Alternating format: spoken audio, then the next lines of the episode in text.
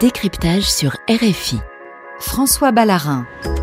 Semaine après semaine, la mobilisation ne faiblit pas en Israël contre le projet de réforme judiciaire du gouvernement Netanyahou. Près de 250 000 personnes ont défilé samedi dans plusieurs villes du pays pour redire leur opposition au texte. Pour eux, il menace clairement la démocratie. Ces manifestations se déroulent en plus dans un climat de tension extrême entre Israéliens et Palestiniens en Cisjordanie et à Jérusalem-Est notamment. Tension exacerbée par la composition même du gouvernement israélien. Aux côtés du très à droite Benjamin Netanyahou, euh, deux personnalités d'extrême droite, Itamar Ben-Gvir, le ministre de la Sécurité nationale, et le ministre des Finances, euh, lui aussi donc d'extrême droite, Bezalel Smotrich, chef du parti sioniste religieux, qui s'est vu récemment confier le pouvoir civil sur la zone C de Cisjordanie. Israël est-il à un tournant de son histoire? Avec quelles conséquences pour le pays, pour les Palestiniens et pour le reste de la région? Autant de questions auxquelles nous allons tenter de répondre ce soir dans Décryptage. Et avec nous en studio Jean-Paul Chagnolo, bonsoir. Bonsoir. Vous êtes professeur émérite des universités, président de l'IREMO, l'Institut de recherche et études et d'études Méditerranée-Moyen-Orient. Par téléphone avec nous Thomas Vescovi, bonsoir. Bonsoir. Vous êtes chercheur indépendant en histoire contemporaine, professeur d'histoire et géographie, spécialiste du conflit israélo-palestinien.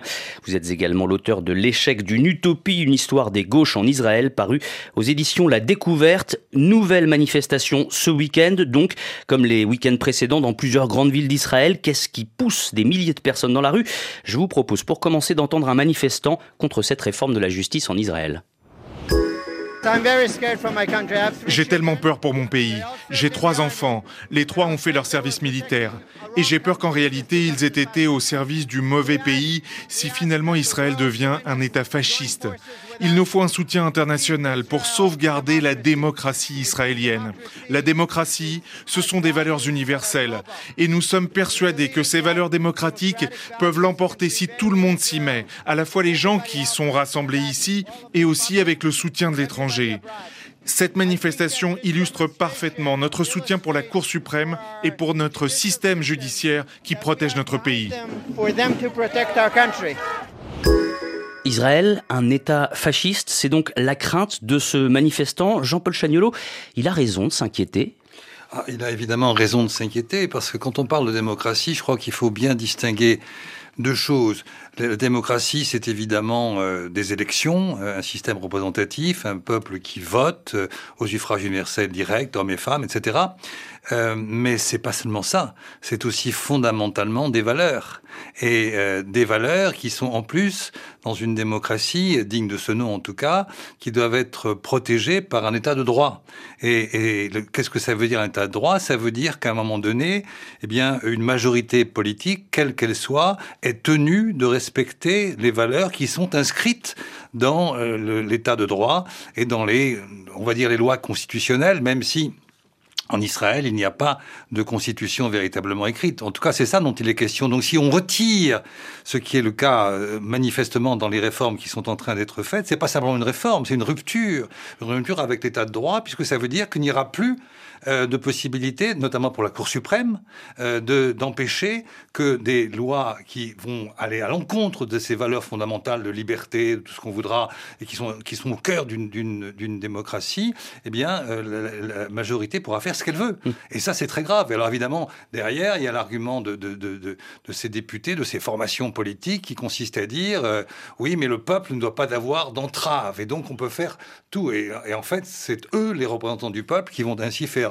tout et n'importe quoi, et y compris, euh, par exemple, des lois racistes pour être euh, adoptées euh, parce qu'il n'y aurait plus aucun contrôle de la Cour suprême. Donc voilà, c'est une rupture profonde qui est en question aujourd'hui en Israël et qui va tomber si ça, ça aboutit. Alors je ne sais pas, j'aime pas trop le mot fasciste parce que ça renvoie à des situations historiques très précises, mais en tout cas, une démocratie qui n'en est plus une, plus du tout, puisqu'elle abandonne une part fondamentale qui est le socle des valeurs. Hmm. Alors Thomas Vescovi, Israël est donc, euh, Jean-Paul Chagnolo le disait, un pays sans véritable constitution, ce qui est en train de se passer, en tout cas, on se dirige vers une, un changement de nature de régime, mais vers quoi se dirige-t-on? La situation est véritablement historique euh, en Israël puisqu'on a euh, au plus fort jusqu'à 200 000 manifestants, ce qui correspond à peu près En France, a un équivalent qui serait euh, autour de 1 million, 1 million et demi de personnes dans les rues, donc c'est vraiment énorme.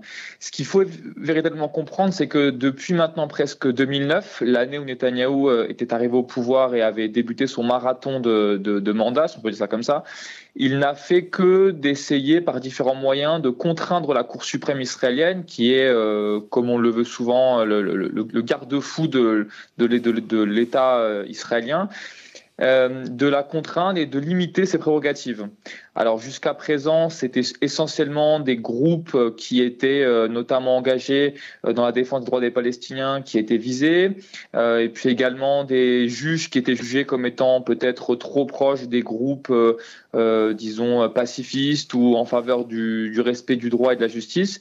Et puis on voit que maintenant Netanyahou, avec cette nouvelle réforme, aurait les moyens de pouvoir appliquer les règles qu'il souhaite même à la population juive qu'on peut appeler, disons, euh, progressiste, libérale.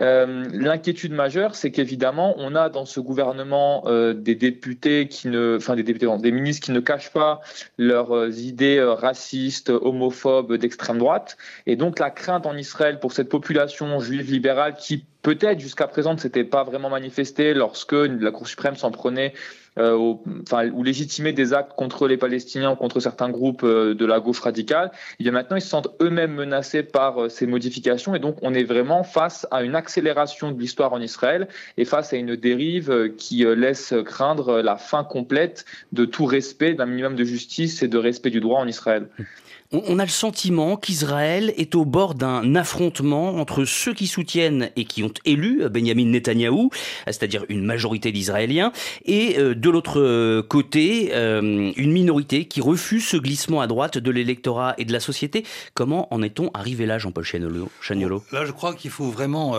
revenir loin en arrière, parce qu'en fait, moi, je, je, je dirais qu'à partir de 2001, c'est-à-dire euh, au lendemain de la de l'intifada, de la seconde intifada, euh, il y a eu une élection importante qui était celle de Sharon. C'était en 2001. À l'époque, c'était une élection du Premier ministre au suffrage universel direct, comme notre président. Après, les Israéliens ont abandonné cette procédure et la droite est installée au pouvoir. Et depuis, euh, donc ça fait 22 ans, il y a eu des gouvernements successifs et à chaque fois, on disait c'est le gouvernement le plus à droite droite.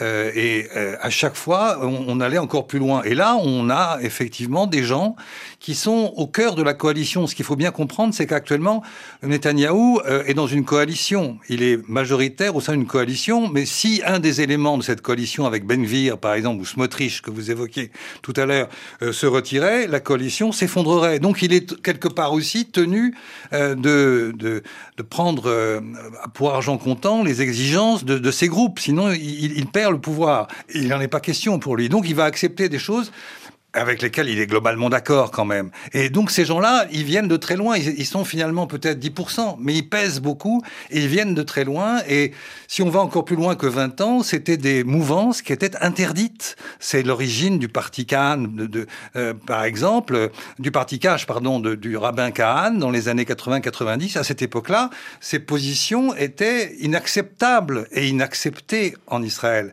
Aujourd'hui, non seulement c'est accepté, mais ils sont au pouvoir.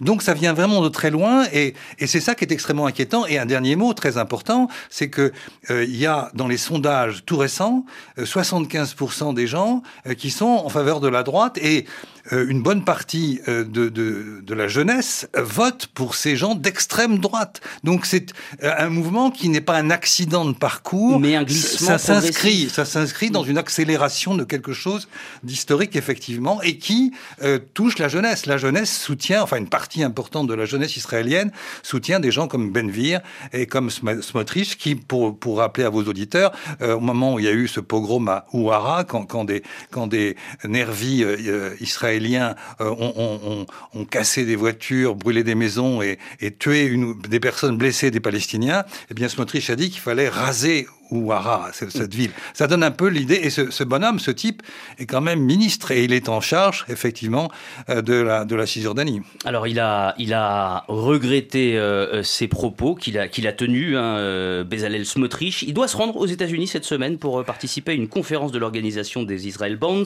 Ses propos, hein, donc, ont été, sur Ouara, justement, ont été qualifiés de répugnants par le porte-parole du département d'État américain.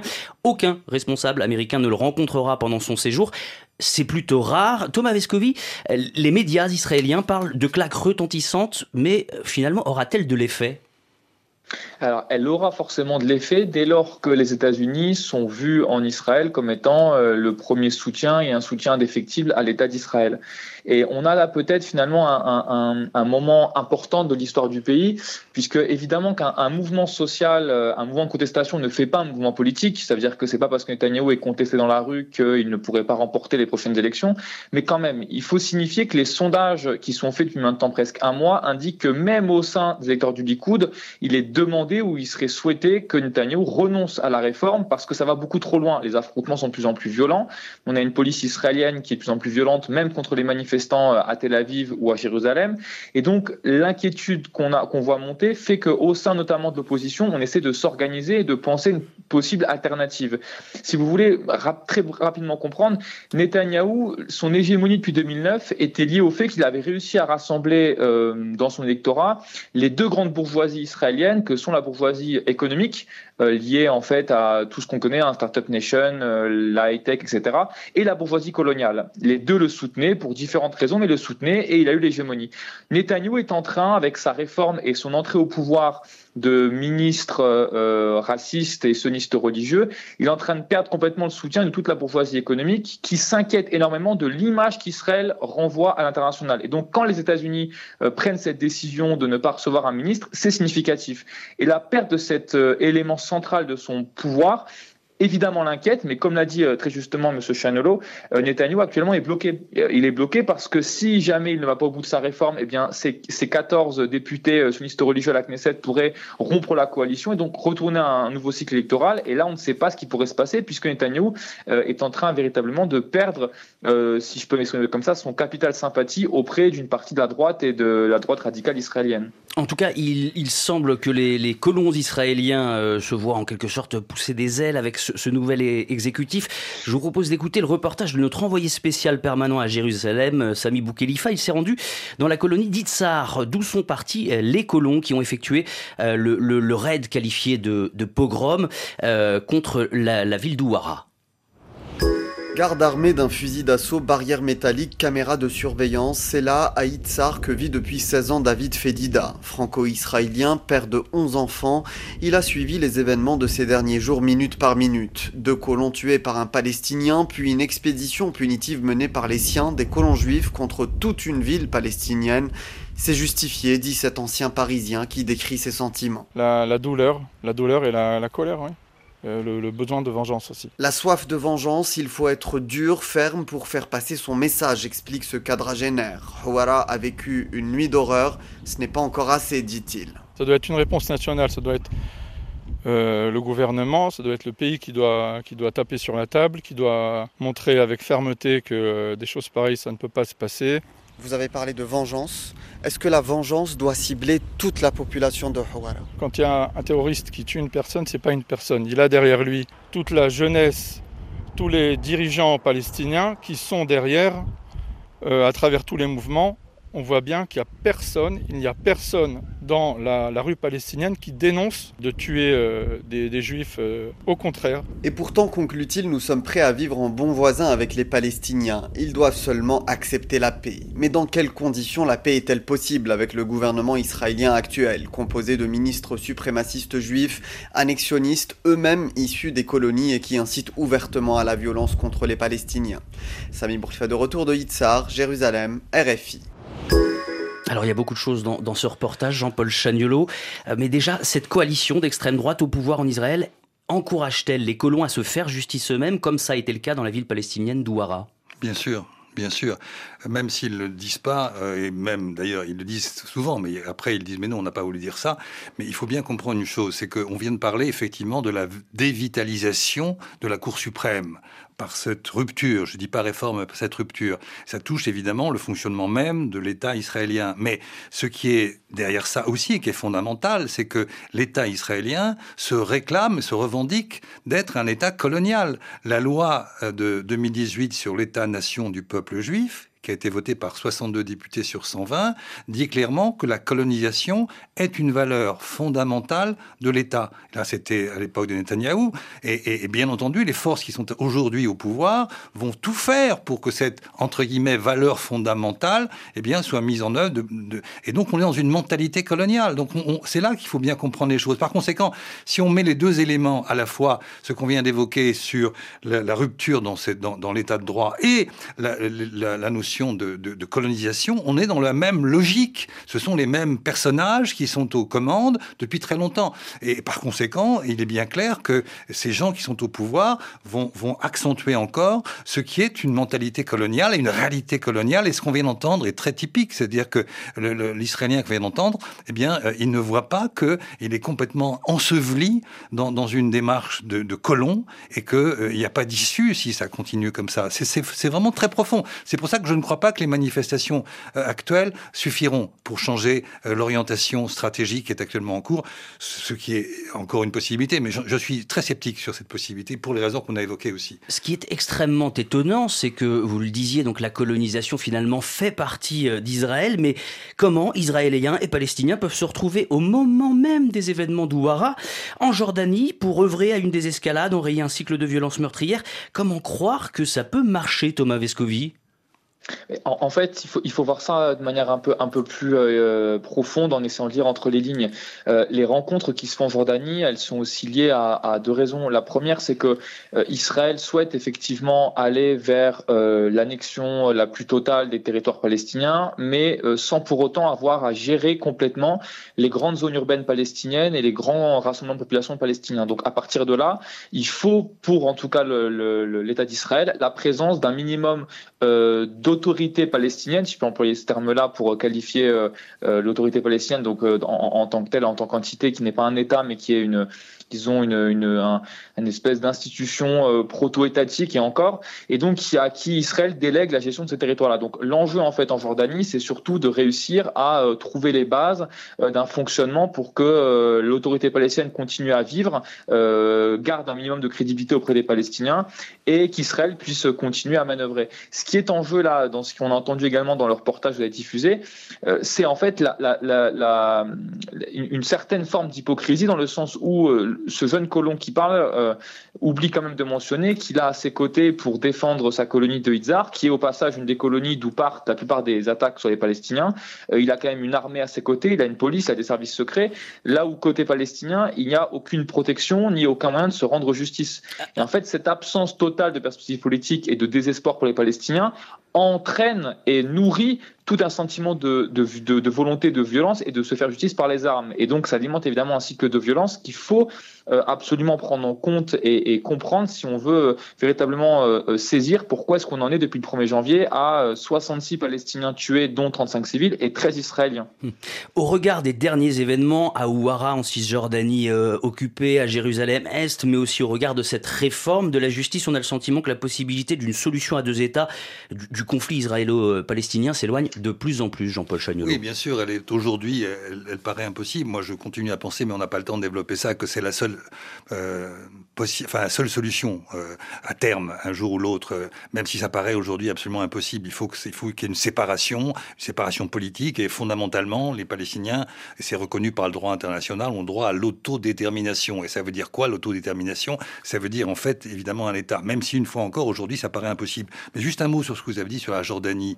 Mais qui, qui, qui, parle en Jordanie euh, Il y avait les Américains, il y avait les Israéliens, les Jordaniens, bien sûr, et il y avait l'autorité palestinienne. Or, l'autorité palestinienne, elle ne représente plus rien. Elle ne représente plus rien. C'est-à-dire qu'un des, un des drames de cette affaire, c'est que pendant très longtemps, jusque dans les années 2000, au début des années 2000, il y avait une, véritable représentativité des Palestiniens. Ceux qui parlaient au nom des Palestiniens étaient, euh, avaient le, lien profond avec la, avec la société. Au fil du temps, ça a complètement disparu. Aujourd'hui, la, la jeunesse Hamas, qui est évidemment au premier rang de, ces, de, ces, de, ces, batailles, eh bien, ne se reconnaît pas du tout dans l'autorité palestinienne, qui est dans une coopération sécuritaire qui n'a aucun sens aujourd'hui. Merci Jean-Paul Chagnolo, merci Thomas Vescovi d'avoir accepté notre invitation ce soir dans Décryptage.